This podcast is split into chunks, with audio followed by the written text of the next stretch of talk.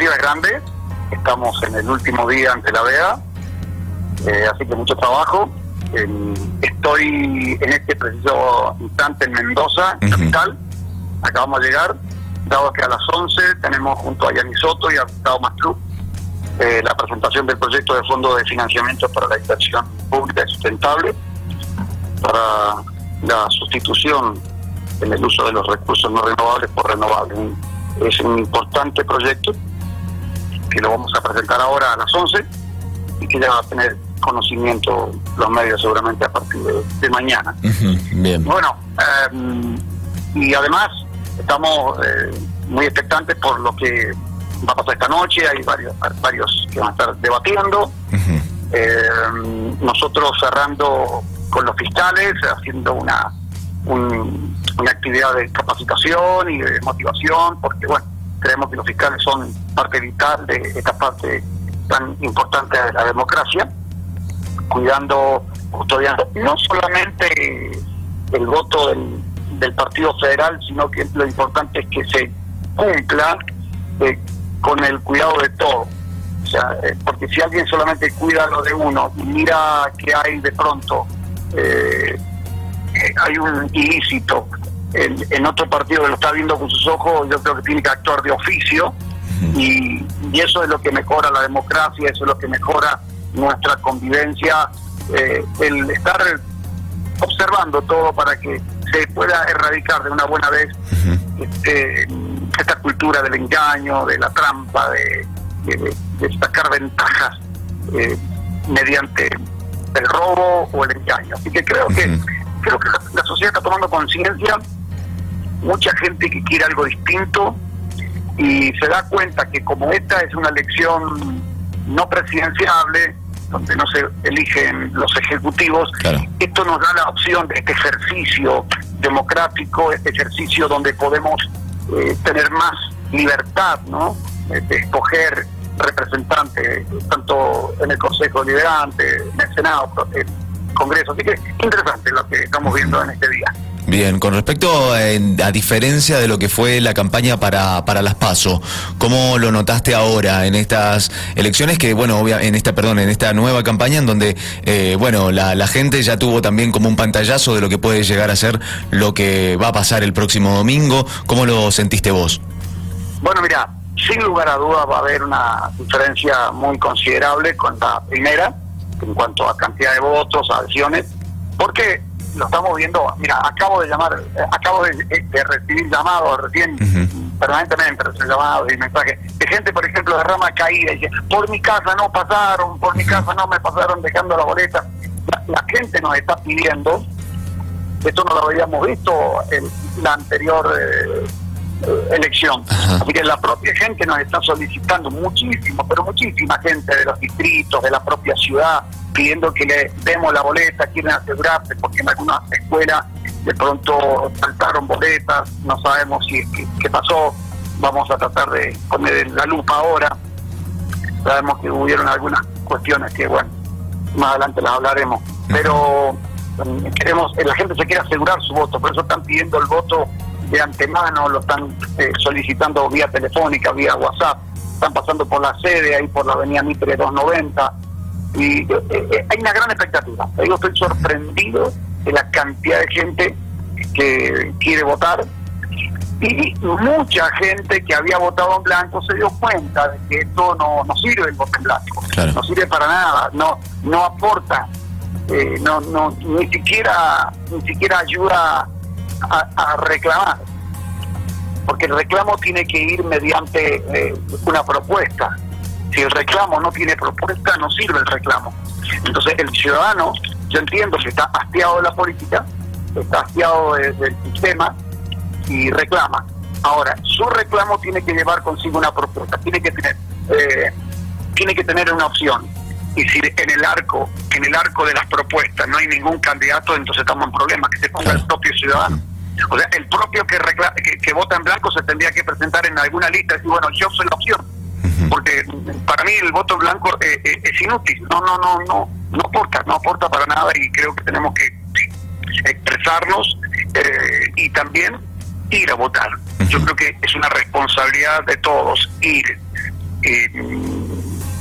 aprovechar esto. Hay muchos países sufren, pero largos, largos años y décadas bajo regímenes que no les permiten votar y, y cómo quisieran tener lo que nosotros tenemos. Por lo tanto, hay que valorarlo, aprovecharlo y ser, eh, ser muy eh, inteligentes.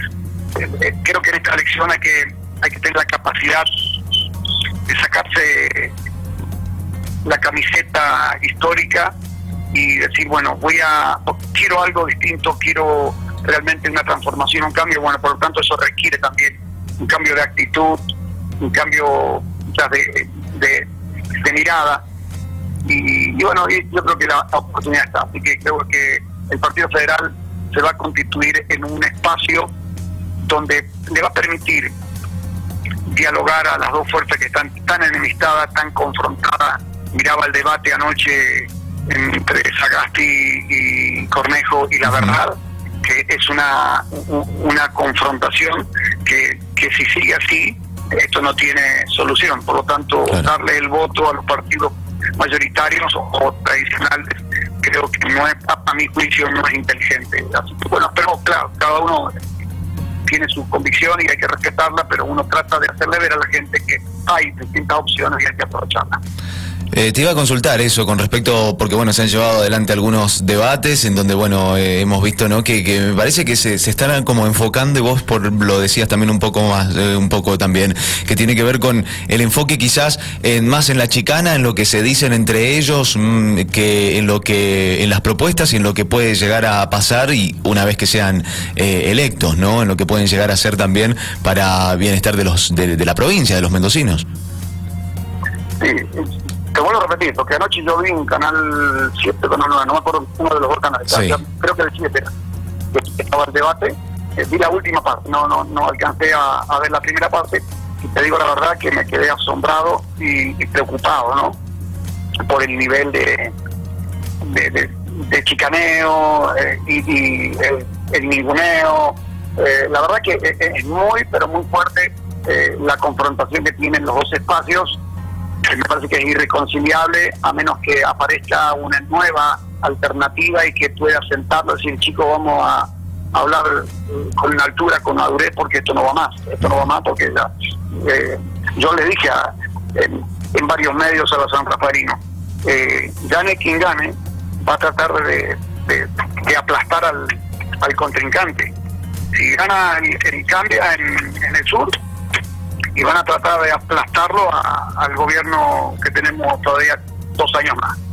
Y si gana el gobierno justicialista, pues va, a redoblar la apuesta para, para poder de alguna manera torcer eh, el, rumbo. Por lo tanto, no veo, no veo yo eh, horizonte eh, próspero de esta manera de hacer política. Yo creo que tiene que entender que la política no pasa por ahí.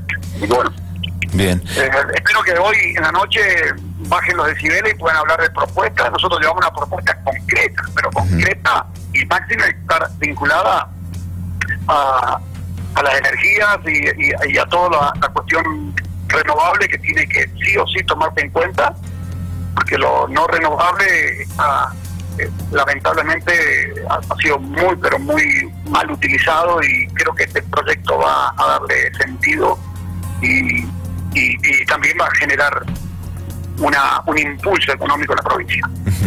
El proyecto este que van a estar presentando ahora dentro de unos minutos, este, ¿podés adelantarnos algo de qué se trata? Bueno, se trata de fondo de las regalías para la inversión sustentable en Mendoza, básicamente. Eh, las regalías las están recibiendo bueno los municipios, y, pero el proyecto tiene como foco central eh, hacer una transformación de lo, de lo no renovable en lo renovable y que haya financiamiento ahí para toda esta cuestión. Bien. Ya después les voy a acercar una copia para que ustedes lo puedan ver con más eh, con más eh, atención, con más, detenidos y creo que es interesantísimo, ha generado interés en los que lo han visto, así que yo creo que bueno, después de las 11 pues, les paso una nota y lo pueden tener ahí en la radio. Perfecto, para verlo ahí con, con más detalle.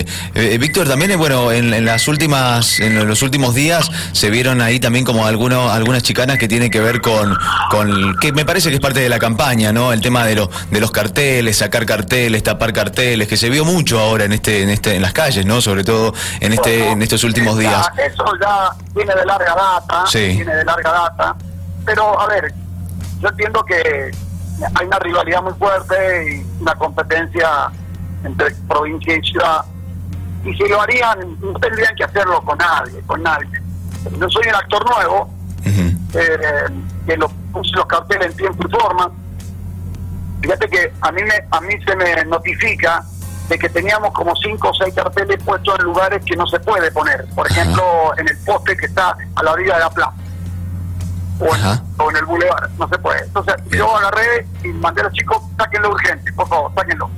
Entonces que lo sacamos y al día siguiente lo pusieron ellos. Digo, a ver, eh, y después, bueno, no se cumple, por ejemplo, con la normativa vigente que dice 0,70 metros cuadrados cada cartel. Los carteles eh, exceden todos del metro 40 hasta los 2 metros, hasta los 2 metros, eh, por 70 centímetros de ancho, estamos hablando de un metro 40, eh, más del doble de lo permitido. Entonces, bueno, yo creo que no, se, hace la, se hacen las leyes y no se cumplen y, y después, bueno, esta, esta modalidad tan, diría, tan evidente, porque si de pronto hubieran sacado el cartel y ponen el de ellos, bueno, yo no tengo idea quién los, quién, qué pasó, si alguien lo había sacado, pero ponerlo por encima del nuestro es como una, una, un atropello, un abuso, una burla. Esto ofendió a la gente, se, se convirtió en contraproducente. Esto lamentablemente los, los, muchachos, los colgueros que le dicen, no sé cómo es que le llaman, los colgueros que, le, sí, sí. que cuelgan carteles, eh, han, han, hecho un, un, trabajo pésimo para sus candidatos, la verdad que han dejado muy mal parado. Yo no creo que los candidatos hayan mandado a hacer eso, no claro. creo. Quiero, claro. quiero pensar bien, no, no, mm. no me corresponde pensar mal porque creo que lo hicieron mal los chicos que juegan, pero bueno. Bien. Bien, hoy entonces cierre de campaña, ¿a partir de, de qué hora van a estar eh, llevando adelante el acto? Mira, mm, a partir de las 20, 30 horas 20, 30. Ya, con el cierre y bueno, con, con todas las ultimaciones de, de, la campaña. Perfecto, bueno, mucho éxito Víctor, por supuesto, en el cierre de hoy y por supuesto de cara a lo que va a ser el próximo domingo. Bueno, gracias a vos y gracias a la audiencia, esperamos que tengan un buen fin de semana y que puedan elegir... Eh, tranquilos, no dejarse llevar por la presión ni por la manipulación. Que quede claro que yo no vengo a entorpecer a nadie, no venimos a impedir en absoluto, al contrario, venimos a posibilitar, a facilitar, venimos a ayudar. Ahora, claro, si hay cosas que no son viables, que no son sustentables, que no son efectivas, obvio que vamos a poner el grito en el cielo, que eso no, se, no hay que hacerlo, pero no, no le venimos a impedir la vida a nadie, venimos a ayudar. Bien. Víctor, te agradecemos, que estés muy bien. Gracias. Hasta gracias. la próxima. Buenos días.